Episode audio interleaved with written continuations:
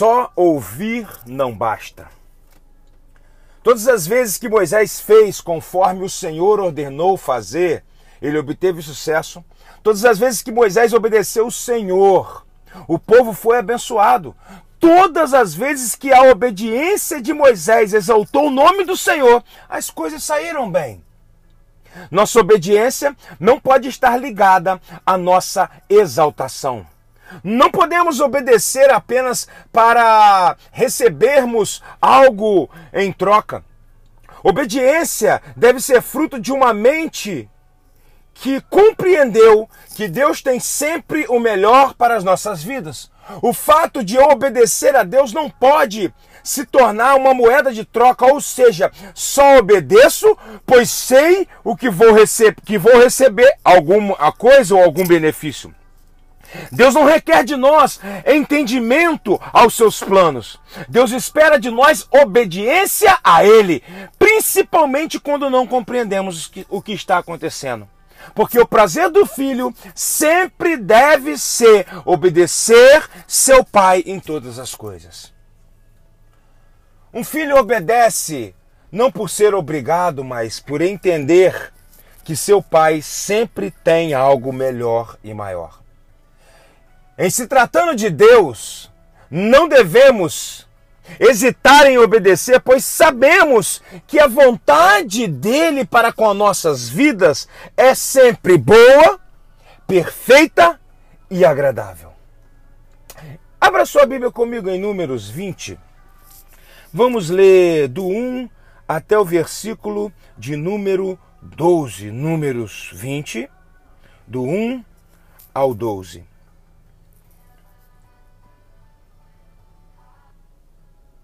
Diz assim a palavra do Senhor: No primeiro mês, todo o povo de Israel foi para o deserto de Zim e acampou em Cádiz. Ali Miriam morreu e foi sepultada. Naquele lugar não havia água. Por isso o povo se reuniu e começou a clamar, a reclamar contra Moisés e Arão. Eles diziam: Teria sido melhor se tivéssemos morrido na frente de Deus, o Senhor. Como com os nossos companheiros e outros israelitas? Porque você trouxe o povo do Senhor para esse deserto? Será que foi para morrermos juntos com os nossos animais? Por que, que você nos trouxe ao Egito, para, do Egito para este terrível, para esse lugar terrível, onde não há cereais, nem figueiras, nem parreiras e nem romãs? E além de tudo, não há água para beber. Então Moisés e Arão saíram dali, onde o povo estava, e foram para a porta da tenda sagrada. Eles se ajoelharam, encostaram seus, o seu rosto no chão, e a glória do Senhor apareceu. E o Senhor disse a Moisés: Pegue a vara que está em frente à arca da aliança. Vara que está em frente à arca da aliança. E depois você e Arão reúnam o povo e na frente de todos eles fale a rocha, e dela sairá água. Assim vocês tirarão água da rocha e darão de beber ao povo e também aos animais. Então, como Deus havia ordenado, Jesus pegou, é, Moisés pegou a vara que estava diante de Deus, o Senhor. Moisés e Arão reuniram o povo em frente à rocha. E Moisés disse: Agora escute, gente rebelde, será que vamos ter de fazer sair água desta rocha para vocês? Moisés levantou a mão e bateu. Em algumas versões diz: feriu a rocha duas vezes com a vara e saiu muita água, e o povo e os animais beberam. Porém, o Senhor disse a Moisés e Arão: Vocês não tiveram fé suficiente para fazer com que o povo de Israel reconhecesse o meu santo poder, e por isso vocês não vão levá-los para a terra que prometi dar a eles. Só uma explicação, meus irmãos, para que você possa se situar sobre o assunto dessa noite.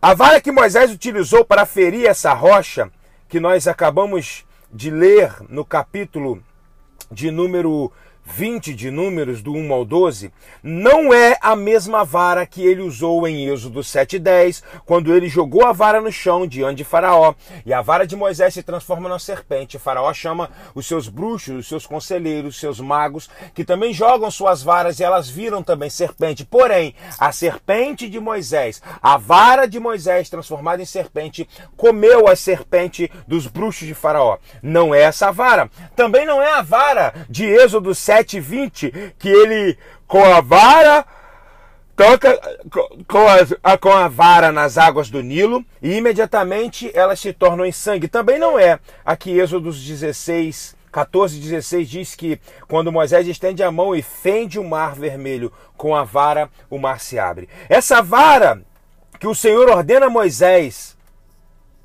a pegar era a vara de Arão que havia florescido quando em Números 17 Deus manda que recolham de cada um dos príncipes, de cada casa do, de principado do povo de Israel é, uma vara e levem e coloquem diante do Senhor e voltem no outro dia, escrevam o nome de Arão e na vara que é a vara de Arão. E quando eles chegam, a vara de Arão havia florescido. Essa é a vara que o Senhor manda que Moisés pegue. A vara de Moisés representa o juízo e a lei, mas a vara de Arão representava a graça, porque era uma vara de madeira morta que havia florescido. Ou seja, ela está aqui simbolizando Jesus, que mesmo morto, reviveu, renasceu, floresceu para uma vida nova. Deus foi bem direto a Moisés quando lhe ordenou que falasse a rocha. Mesmo com toda a murmuração, com toda a incredulidade e ladainha do povo, Deus queria manifestar sobre eles a graça e não a lei. Deus estava. Quem estava irado com o povo era Moisés, não Deus. As circunstâncias trouxeram ira ao coração de Moisés e isso o impediu de obedecer o Senhor como Deus tinha lhe ordenado. Atente para isso nessa noite. Toda vez que permitimos que as circunstâncias nos afastem do centro da obediência ao Senhor, estamos próximos a perder o propósito. E quem perde o propósito jamais desfrutará da promessa. A desobediência de Moisés junto à rocha, que números 20, do 1 ao 12, nos revela, acende para nós um sinal de alerta para nossas vidas em 2016 sobre como não agir diante das circunstâncias. A primeira coisa, reagir ao invés de obedecer. Fale para quem está do seu lado, nunca reaja ao invés de obedecer. Versículo 10 diz assim: Moisés e Arão reuniram o povo em frente da rocha. E Moisés disse: Agora escutem, gente rebelde. Será que vamos ter de fazer sair água dessa rocha? Deus mandou Moisés agir e não reagir. Ação vem de Deus, reação vem do homem. Reação é fruto da ira e da raiva. Deus quer que sejamos maduros cheios do Espírito Santo, cheios de discernimento ao ponto de não nos irarmos e cairmos nas provocações do diabo, porque todas as vezes que reagimos, agimos na nossa força, mas todas as vezes que agimos debaixo de obediência ao, ao que o Senhor nos mandou, entramos na rota da promessa. Outra coisa, presumir que aquilo que funcionou antes funcionará novamente. Versículo de número 11 diz assim: Moisés levantou a mão, bateu na rocha duas vezes com a vara e saiu muita água, e o povo e os animais beberam.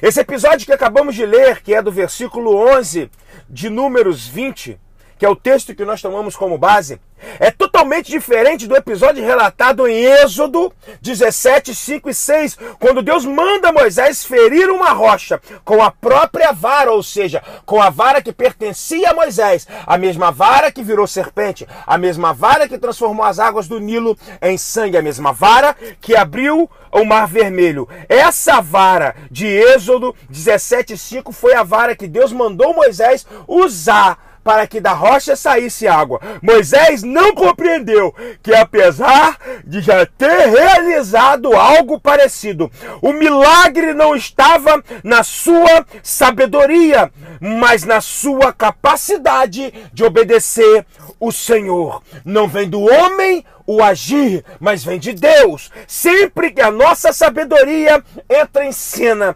Deus deixa de se manifestar. Todas as vezes que você se fizer, que você fizer algo, alguma coisa do seu jeito, Deus deixa de se responsabilizar e você assume o controle e a colheita pelas suas atitudes. Não é porque funcionou uma vez que funcionará de novo. Não é porque você venceu agindo dessa forma que você vencerá de novo. A obediência a Deus nos protege dos erros que podemos cometer. Quem obedece a Deus Deus jamais chora por, pela frustração. Obedecer libera bênçãos que estão travadas pela desobediência. Obedeça e colha a recompensa. Desobedeça e viva com as consequências. Terceira coisa, Deus deixar de confiar em Deus, tomando para nós a glória que pertence a ele. Versículo de número 20, 12 do capítulo 20 de Números diz assim: Porém, o Senhor disse a Moisés e Arão: Vocês não tiveram fé suficiente para fazer com que o povo de Israel reconhecesse o meu santo poder. Por isso vocês não vão levá-los para a terra que prometi dar a eles. Cristão desobediente não é aquele que não grita, que não pula, que não gira, que não fala em línguas, que não faz barulho. Cristão desobediente é aquele que escuta a verdade do evangelho e não pratica no seu dia a dia. É aquele que, mesmo tendo promessa, ainda quer a glória de Deus para si. É aquele que sofre da mesma síndrome que fez Lúcifer perder o céu. A glória não pertence a nós. A glória não é devida a nós. A glória não vem de nós, a promessa está sobre nós, o favor de Deus nos alcança, mas a glória é dele, a honra é dele, a honra pertence a ele e o louvor é devido ao nome dele. Não queira tomar para si a glória que pertence ao Senhor. Não vamos cometer, irmãos, não vamos entrar em 2019 cometendo os mesmos erros de 2018. O Espírito Santo me incomoda em dizer que tem muita gente aqui, eu também, cometendo os mesmos erros que cometemos em 2018 e que prometemos deixar para lá, que prometemos melhorar, mas estamos cometendo tudo de novo. O mês se passou, janeiro se findou, já entramos em um novo propósito diante de Deus, mas tudo continua o mesmo. Estamos reagindo em vez de agir como Deus nos mandou fazer. Estamos reagindo ao invés de obedecer. Estamos achando que aquilo que funcionou em 2019 funcionará em, 2000, em 2018 e funcionará em 2019. Quando o nosso Deus é um Deus de coisas novas. Quando o nosso Deus deixou o passado para trás, está no presente nos dando algo novo novo para nos projetar para o futuro. Aquilo que funcionou em 2018 não serve para hoje. O maná de ontem não serve para hoje e o de hoje não servirá para amanhã. Deus tem algo novo para você. Não entre em 2019 querendo a glória que não é devida ao seu nome. Porque quando você quer a glória, é porque você deixou de ter fé e de confiar em Deus. Porque quem tem fé em Deus teme o Deus que serve e sabe o Deus que serve e sabe que é Ele a fonte de tudo que precisamos, que a Ele devemos a honra, o louvor e toda a glória.